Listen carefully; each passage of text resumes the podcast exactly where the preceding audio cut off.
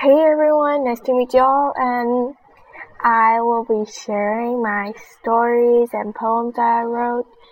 And um, later on, there will be a Chinese version, and you guys can listen to that also if you want to listen to a Chinese one.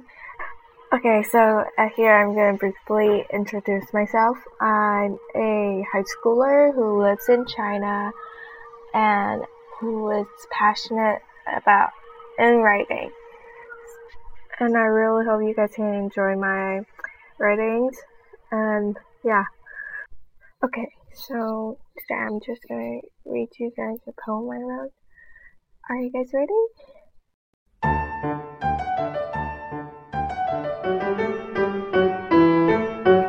Washing machine. Clink. My jacket goes in. Beat. The buttons are pressed. Swish. Slowly it starts moving. Ooh. Goes round and round. Where? When will it stop? Boom.